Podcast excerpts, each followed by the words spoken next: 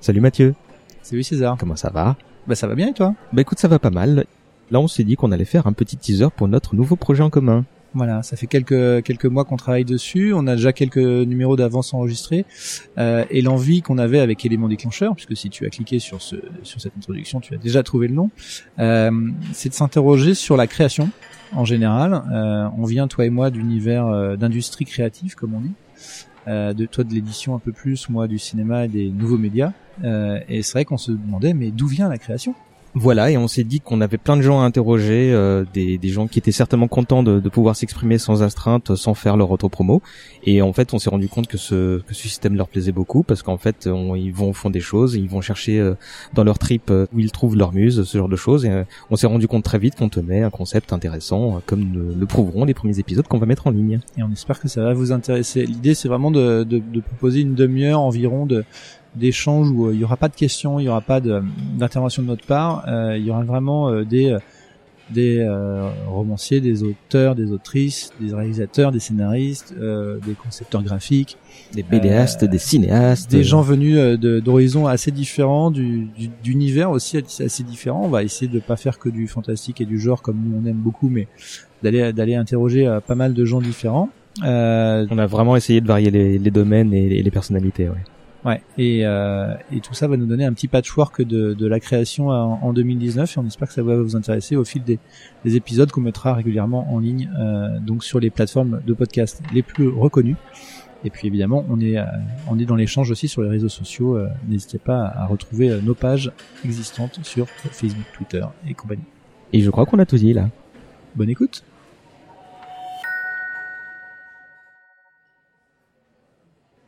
Vous retrouverez prochainement à cette antenne Mélanie Fazi, je pense que j'avais beaucoup un imaginaire à l'époque d'adolescente encore.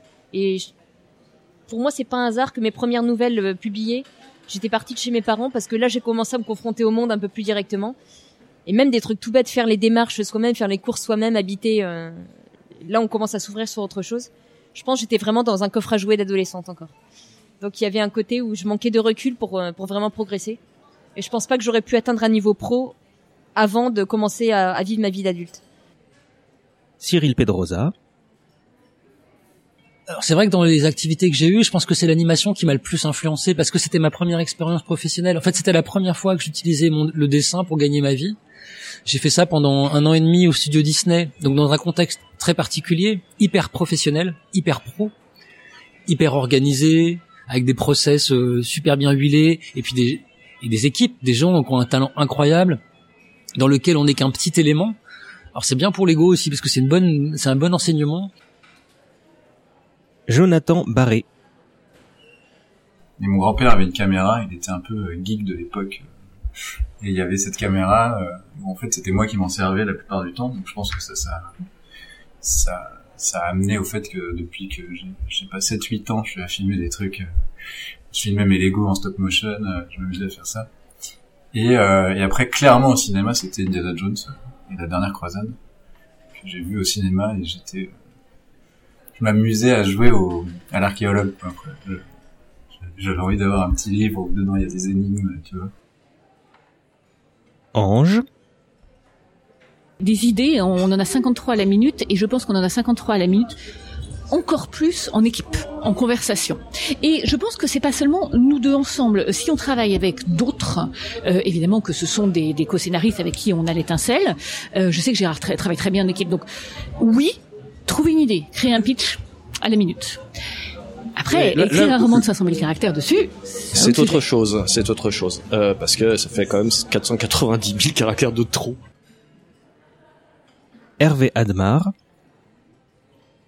Il y a quelque chose qui m'a vraiment influencé tout au long de ma vie, c'est la musique. Moi, en fait, ma vraie passion, c'est la musique.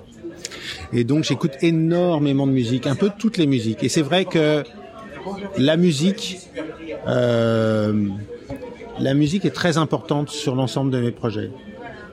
Ça, ça s'entend pas forcément, enfin, quoique, si quand même un peu, mais euh, l'état, l'état émotionnel dans lequel me met la musique est très important euh, et m'aide à la création. Et beaucoup d'autres à venir. À bientôt.